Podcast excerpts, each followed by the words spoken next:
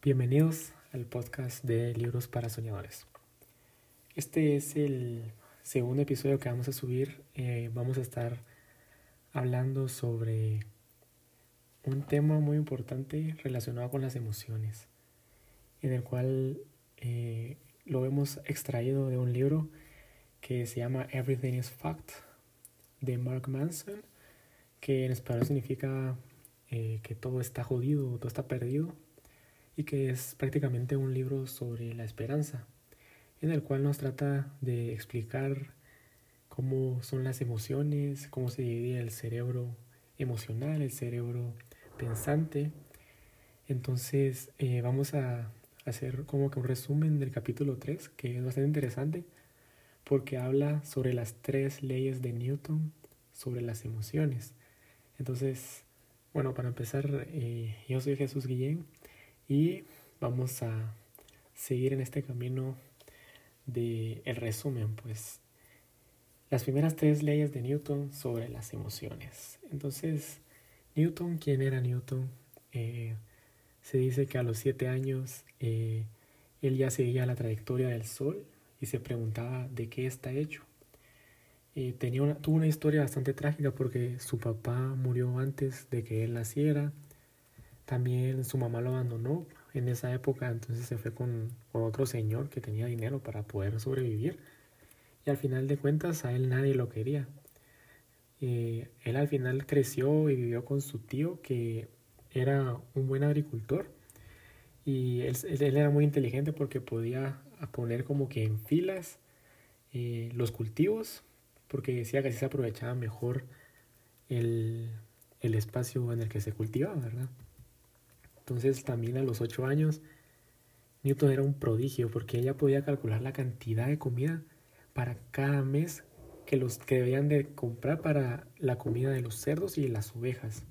Y ese se iba preguntando la trayectoria del sol según las estaciones del año.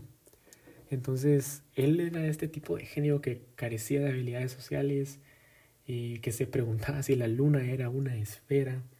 Prácticamente él era un niño excelente, pero que vivía en otro mundo, vivía en otra época. Y su única obsesión era calcular eso, eh, la trayectoria del sol y hacía diagramas, dibujos de cómo se movía el sol en las diferentes estaciones del año. Y entonces, ese prácticamente es una introducción pequeña sobre quién era Newton. Era un niño que carecía de habilidades sociales. Entonces, el autor aquí, Mark Manson, lo que hace es tratar de llevarnos a un mundo paralelo en el cual Newton no está obsesionado con la física, no está obsesionado con saber la trayectoria del Sol, sino que Newton se obsesiona calculando el mundo interno, el psicológico, el mundo de la mente y el corazón humano.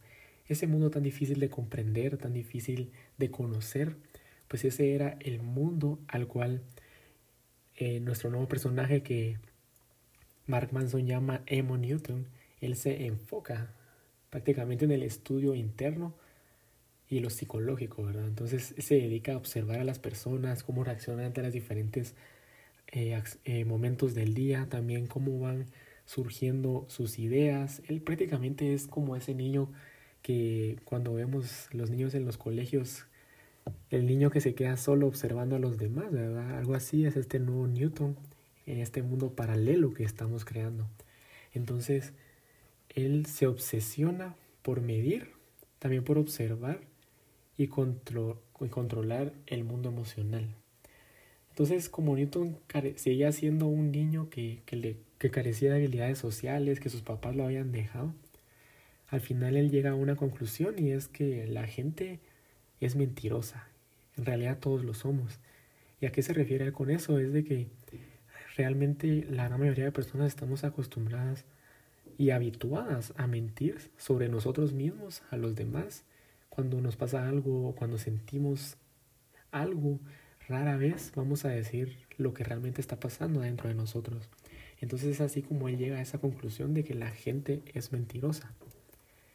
Entonces él empieza a calcular la velocidad del dolor, la trayectoria de los corazones humanos, cómo reaccionamos y al final, después de toda una vida de observación y de experimentación, él llega a la formulación de las tres leyes de las emociones, según Newton. Entonces, la primera ley dice así, para toda acción existe una reacción emocional igual y opuesta.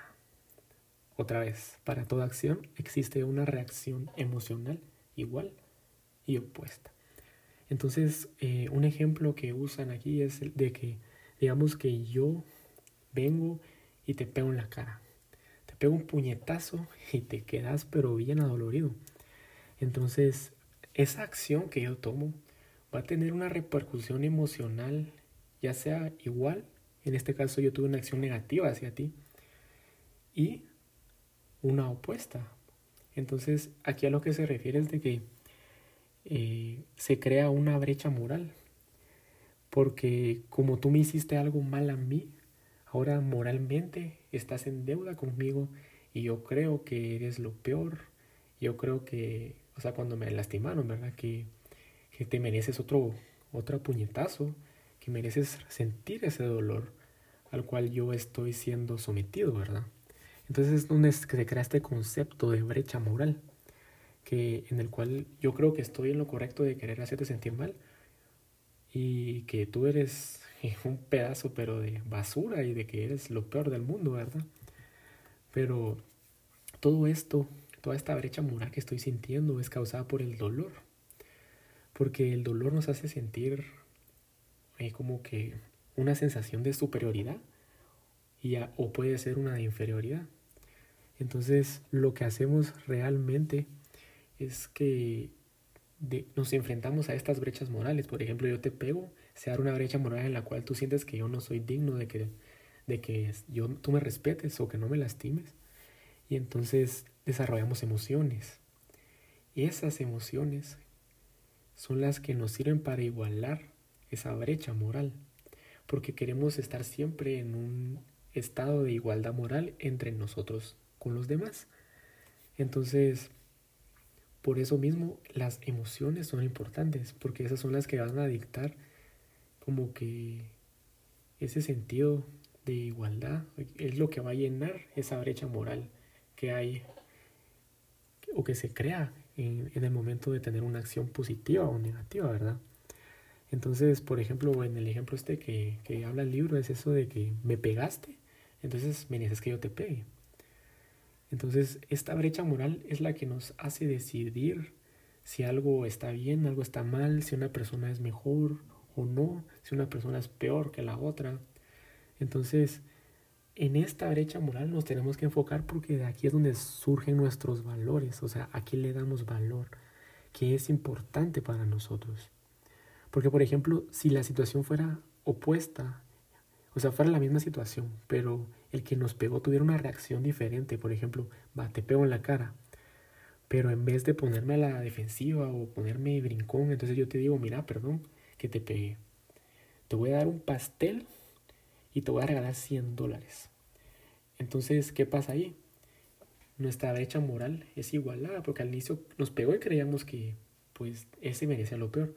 Pero como él compensó esa brecha moral, nos dio 100 dólares, nos dio un delicioso pastel entonces nos igualamos moralmente y entonces ya no decimos, ah, él es peor o es mejor que yo. Y esta igualdad que creamos es la que trae esperanza. Entonces, por ejemplo, otro escenario sería en el cual yo decido comprarte una casa. Vengo yo, te llevo a la playa, veo una casa de tres niveles que tiene piscina, que está a la orilla del mar. En fin, es una casa de ensueño. Entonces vengo yo y te digo, mira, te la voy a comprar, esta va a ser tu casa. Y soy un completo extraño, o incluso aunque sea un familiar. Entonces eso abre una vez, otra vez la brecha moral, en la cual nosotros nos sentimos en deuda con esa persona. Y para igualar como que esa felicidad que yo te estoy provocando, eh, pues vas a estar agradecido conmigo o vas a sentir mucho aprecio o incluso hay gente que podría llegar a decirte que no gracias porque nunca voy a poder pagártelo. Entonces, porque la brecha moral es muy alta, ¿verdad? Entonces, no, lo aceptaría, ¿verdad? Y entonces eh, sale esto que hemos venido viviendo o que ya hemos escuchado, eso de que positivo por positivo, negativo por negativo, pero todas las fuerzas o lo que nos hace llenar ese vacío que sentimos o esa brecha moral son las emociones. Entonces por eso es de que Newton llega a esa conclusión de que toda acción demanda una reacción emocional igual o opuesta. Es como que el algoritmo con el cual nuestro cerebro emocional interpreta al mundo, ¿verdad? Porque estamos siempre en una búsqueda constante de igualdad. Eh, para no sentirnos como que en deuda o, o muy favorecidos, ¿verdad? Entonces, lo que nos lleva a igualar esta brecha, como les decía, son las emociones en sí. Y por lo tanto esta primera ley lo que hace es generar nuestro sentido por la moralidad. Es el sistema operativo del cerebro emocional, ¿verdad? Entonces, como tenemos dos cerebros, el cerebro emocional y el cerebro pensante, nuestro cerebro pensante crea conexiones laterales entre, entre momentos, ¿verdad? Él siempre está tratando de explicar la causa y el efecto, es como todo eh, horizontal. A diferencia de tu cerebro emocional, que las conexiones son como jerárquicas, son de todo o nada, o es bueno o es malo, o es deseable o no deseable, o somos mentalmente superiores o inferiores, ¿verdad? Entonces, el cerebro emocional siempre está tratando de responder a la pregunta, ¿qué es mejor o qué es peor? Y entonces es aquí donde llegamos a ese punto en el cual nuestro cerebro pensante nuestro neocórtex decide cómo son las cosas, pero nuestro cerebro emocional, nuestro sistema límbico, nos dice cómo deberían de ser las cosas. Entonces aquí es donde creamos una jerarquía de valor en el, en el cerebro emocional, ¿verdad? En el cual en la punta de, la, de, la, de esta jerarquía que hacemos está todo lo bueno, la vida, nuestras amistades, todo lo que nos hace sentir bien, ¿verdad? Y en, y en la base está todo lo negativo, todo lo malo que no queremos, como la muerte, expresiones negativas, el rechazo, y cada una de ellas, ¿verdad? Entonces, estos cambios en la jerarquía de valor, es importante saber que no, nos hacen perder nada, ¿verdad? Porque, por ejemplo, hay, eh, hay un ejemplo de una, de una amiga de este autor que primero tenía una jerarquía de valor bastante marcada hacia, hacia las fiestas, ¿verdad? Y no estamos diciendo que eso sea malo, pero este, esta, esta su amiga lo que hacía era de que para ella lo más importante era la fiesta o incluso no dormía por estar de fiesta, entonces pasaba toda la noche eh, festejando y después eh, ella se, se, iba al trabajo sin dormir, o sea, tiene una escala, una jerarquía de valor en la cual hasta arriba estaba, estaba los DJs, la fiesta, la droga, luego el trabajo y de último estaba dormido. Pero esto puede cambiar y que una jerarquía de valor o a lo que le damos importancia a cambio no significa que estamos perdiendo algo, no significa que algo se va de nosotros, ¿no? Porque, por ejemplo, esta persona luego se volvió voluntaria en un orfanato en países de tercer mundo y le cambió la vida, le cambió su jerarquía de valor. Ahora ella ya no quería vivir de fiesta en fiesta, sino que empezó a tener una un objetivo en su vida, que era salvar niños de la desnutrición. Entonces su, su prioridad era eso, los niños, del trabajo, dormir y de último las fiestas, ¿verdad? Entonces, es decir que este cambio en la jerarquía de valor no, no nos hace perder nada. Pero muchas veces como nuestro cerebro emocional es de todo o nada, así nos sentimos, ¿verdad? Por lo tanto, Newton llega a esa conclusión de que la su primera ley, pues de que toda acción tiene una reacción emocional igual o opuesta que es necesaria para poder llenar esa brecha emocional. ¿Y cómo la llenamos? Pues a través de las emociones, ya sean positivas o negativas.